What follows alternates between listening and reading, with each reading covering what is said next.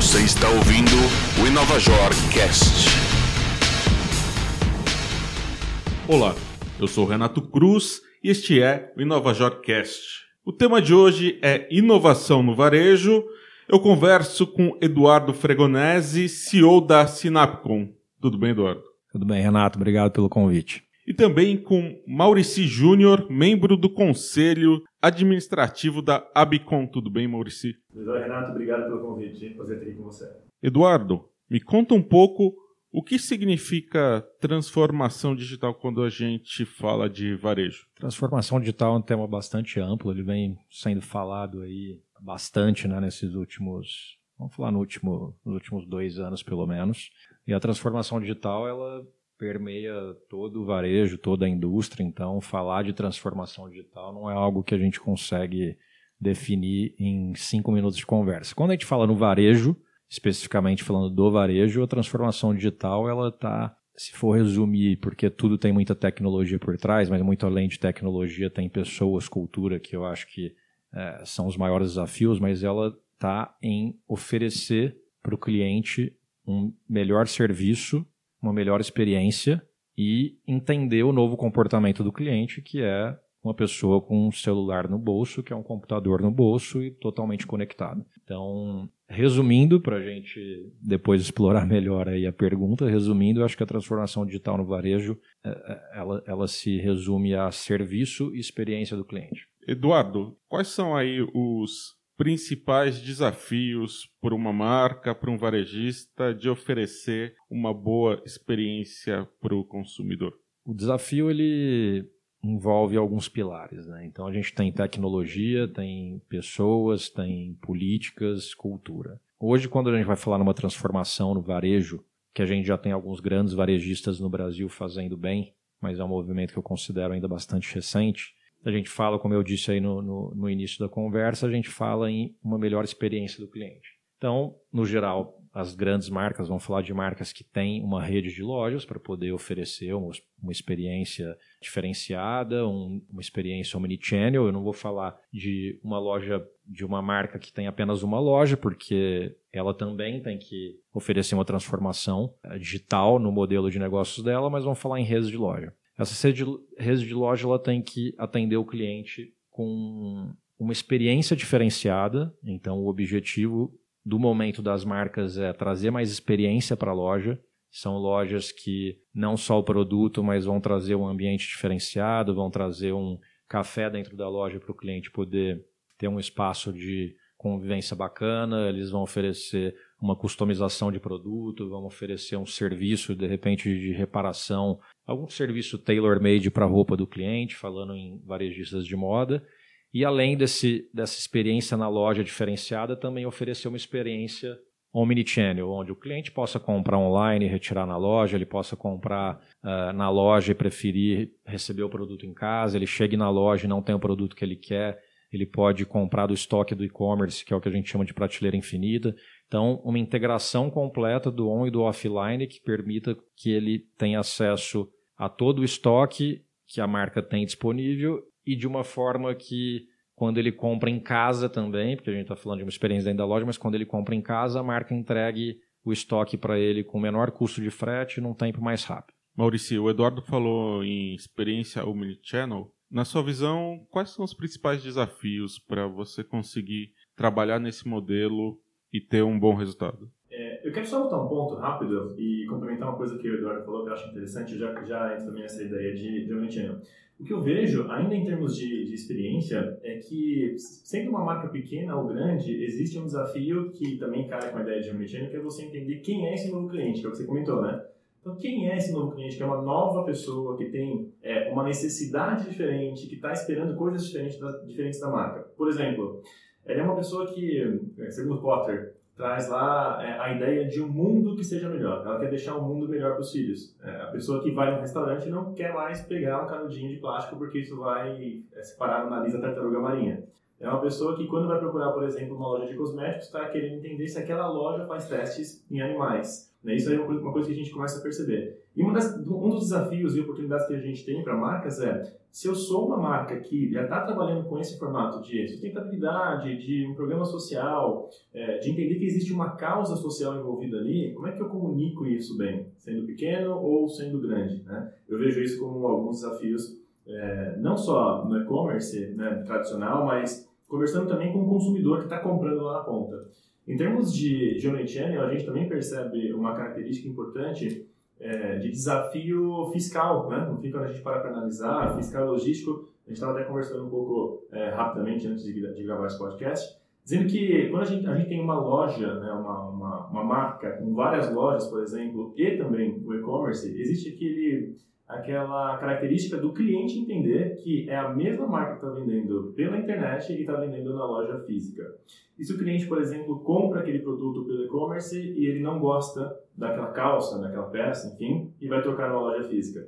Existem alguns desafios. De repente ele chega numa loja e ela é, por exemplo, uma franquia da marca principal. Ou então ele chega na loja e é também uma loja própria da marca principal, mas existe ali um processo de é, compensação financeira, esse, esse talvez seja um dos principais é, desafios que a gente enxerga no processo de omnichannel, além também das questões de tecnologia e integração. Maurício, hoje se a gente pegar o comércio eletrônico, a gente tem os grandes varejistas que também são marketplaces, tem os marketplaces, tem pequenos varejistas, tem marcas vendendo diretamente para o consumidor tem o, também os serviços de entrega. Qual é o espaço de cada um nesse mercado? Hoje, o que a gente percebe, uma, uma expectativa agora para 2020 é que a gente tenha no Brasil mais de 100 mil lojas virtuais. Para, analisar, a, a, gente tem os principais players de mercado, que são, em, em, na maioria das vezes, grandes marketplaces, mas existe espaço para todo mundo, no fim das contas, né? Eu costumo sempre dizer para alguns alunos, algumas pessoas que querem entrar nesse, nesse segmento, que você tem que primeiro fazer um, um bom planejamento, tem que entender onde você quer entrar. E é difícil você entrar, às vezes, num mercado é, super competitivo, como o mercado, sei lá, de acessórios esportivos, tem alguns players bem fortes, é, para vender o mesmo produto, para vender o mesmo tênis. Né? Você tem que pensar ali uh, num nicho, de repente encontrar algum espaço tinha uma, uma aluna na faculdade, na, na faculdade que ela criou um e-commerce para vender calçados veganos. Você não encontra isso num grande, num grande varejista. Mas pode usar a força desse varejista, por exemplo, para vender seus produtos, é, plugando o seu inventário para vender através desses marketplaces. Tem acesso a muito mais pessoas, com tráfego muito mais qualificado, com uma série de benefícios tecnológicos envolvidos aí também. Eduardo, me conta um pouco como que acontece isso na prática de resolver essas questões tecnológicas, logísticas e fiscais para colocar de pé uma operação com uma boa experiência para o consumidor? A gente tem nossa empresa, que é a Sinapcom, a gente oferece uma solução end-to-end, -end, uma solução full para os nossos clientes, que são tantos varejistas quanto indústrias, para desenvolver e operar o e-commerce deles. Então, a gente tem diversos clientes que são varejistas como Levis, Calvin Klein, uh, Samsonite, Tommy Hilfiger e por aí vai, Marisol, dentre outros. Tá? Hoje os clientes eles estão numa primeira etapa do Omnichannel, que é integrar as lojas físicas e o e-commerce.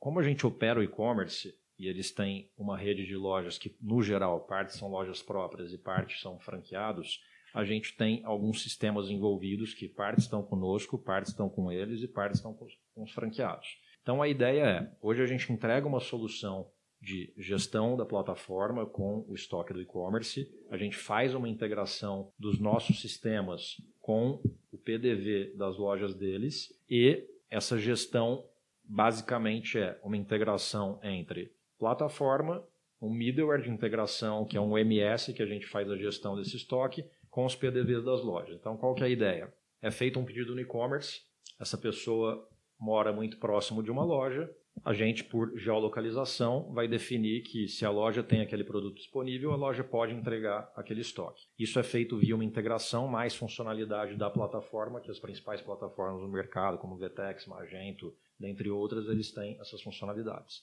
E aí, esse franqueado, por exemplo, que pode receber um pedido, ele tem lá uma tela no sistema dele, que ele vai verificar esse pedido, todos os dados, ele emite uma nota fiscal do sistema dele e vai enviar para o consumidor final. O que acontece é que a gente tem alguns entraves fiscais, que o Brasil tem uma complexidade diferenciada. Então, isso traz muitas vezes impeditivos para essa situação de omnicanalidade total. No exemplo de a pessoa comprar numa, no e-commerce e trocar numa loja física, por exemplo, se é uma franquia, o franqueado, para fazer isso, ele tem que fazer uma aquisição daquele produto do não contribuinte. Ele não toma o crédito de imposto para poder gerar um crédito e fazer essa troca para o consumidor final. Então, muitas vezes, as marcas não fazem isso por uma barreira fiscal, o que gera uma experiência ruim. Eu já tive experiências pessoais de você comprar no e-commerce, você vai na loja, a loja não, você tem que trocar no e-commerce. Mas eu falo, pô, mas eu sou cliente da marca, não sou cliente de um canal. E, infelizmente, existem barreiras fiscais que, que atrapalham aí. Algumas empresas flexibilizam, outras que são mais rígidas, não querem perder nenhum tipo de é, benefício, vamos dizer, um crédito de imposto, acaba não conseguindo implementar essa, essa estratégia omnichannel. E como as empresas podem levar também esse estoque, esse produto para perto do consumidor, de repente, quando não existe uma loja tão próxima dele? Vamos dizer que o objetivo que todo varejista deveria ter é trabalhar de forma mais otimizada possível os canais de venda e os seus estoques. Então a ideia é qual que é a nossa proposta de valor que a gente leva para os nossos clientes? É trabalhar com os produtos deles em diferentes marketplaces que a gente tem hoje no mercado. O Brasil tem uma característica de ter grandes varejistas que se tornaram marketplace, então hoje você tem grandes marketplaces, não está concentrado em apenas um, como a Amazon, que tem um domínio gigantesco nos Estados Unidos. Você tem diferentes marketplaces que são ótimos canais de venda. Você tem lojas próprias, franquias, o teu próprio e-commerce você pode trabalhar com algumas iniciativas de B2E, que são lojas fechadas para você trabalhar vendas dentro de empresas. Todos esses são os canais de venda. E aí você tem os seus estoques. Você tem um estoque do e-commerce, você tem estoque de diversas lojas. A ideia é uma, um orquestrador de canais de venda e estoque no meio do caminho que possa fazer a leitura de onde vem o pedido e de onde você tem aí o estoque com melhor time e custo de entrega. Então a ideia é, a pessoa não tem uma loja próxima, ela tem o e-commerce da marca, mas também ela vai achar esses produtos em marketplace. Esse pedido desceu para esse OMS, ele vai entender se é melhor sair do estoque do e-commerce ou de alguma loja próxima desse cliente. Esse é o ideal, mas ainda em desenvolvimento pela maioria das empresas. Eu acho que poucos hoje tem essa estrutura muito bem resolvida. Eu acho, só para a gente pensar aqui, será que faz sentido falar da ideia do, das iniciativas para same-day ou semi-hour delivery, que estava comentando antes? Sim, a gente está com uma iniciativa bacana. Uh, dentro do, do, portfólio da Sinapco, a gente tem algumas categorias de, de, de produtos. Então, a gente tem, como eu já disse, clientes que são varejistas, que no geral estão nesse mercado de fashion. A gente tem clientes de indústria de consumo, temos clientes de indústria de tech e home e temos clientes na categoria aí de beleza e saúde. Esse movimento do consumo ele é mais recente, é de dois anos para cá. Então temos clientes como Diageo, Unilever, Nestlé, Grupo Petrópolis, Hershey's, dentre, dentre outros. É um movimento que começou de uns dois anos para cá. Esse tipo de produto, que são né, o CPG, aí, são os produtos de consumo do dia a dia, a pessoa quer comprar e ter o produto entregue na casa dela muito rápido. Então, passando a ter esses, eh, eh, esses clientes no nosso portfólio, o que a gente começou a entender é como atender melhor os consumidores desses clientes, como gerar mais venda para eles. E aí a gente começou com esse, com esse MVP que a gente colocou no ar agora recente, que são é, as dark stores. Começamos com uma estrutura de container, onde a gente consegue ter em torno de 800 a 1000 SKUs, obviamente com uma profundidade baixa, porque a gente faz abastecimento. Esse projeto começou por São Paulo, então a gente faz o nosso armazém está em Itapevi, que é na Castelo Branco, a gente faz abastecimento, pode fazer até três vezes ao dia. E aí a ideia é, além de no e-commerce dessas marcas, que no geral não são varejistas, são indústria de consumo, no e-commerce dessas marcas, eles têm opção de um frete para entrega expressa em até duas horas, como também disponibilizar esses produtos para ser vendido no RAP, no iFood, nesses aplicativos que hoje consomem de varejistas, eles podem passar a consumir direto da indústria, porque no fim a gente é um prestador de serviço para a indústria. É, essas dark stores elas fazem o papel também de um transit point que favorece uma entrega same-day delivery para as marcas em geral, com um horário de corte é, mais tardio. Então, por exemplo, hoje a gente faz same-day delivery para São Paulo, mas você tem que comprar até meio-dia para receber no mesmo dia. Agora a gente começa a ofertar um same-day delivery onde a pessoa pode comprar até as 4 horas, até as 16 horas. Porque a gente consegue fazer uma distribuição para. Usa Dark Store como um transit point, a partir dali a gente faz a distribuição via motoboy. Então isso favorece, as Dark Stores favorece não só o consumo, como também os clientes nossos de varejo em geral. Eu sou Renato Cruz e este é o Inova Cast. Eu conversei com Eduardo Fregonese, CEO da Sinapcom. Muito obrigado, Eduardo. Obrigado você pelo, pelo convite mais uma vez. E também com Maurici Júnior, que é membro do conselho administrativo da Abicom e também sócio na Comschool. Muito obrigado, Maurici. Obrigado, Renato. Eduardo, obrigado também. Prazer estar com vocês aqui. Eu agradeço também a você que ouviu este podcast e até a semana que vem. Você ouviu o Inovajor Cast.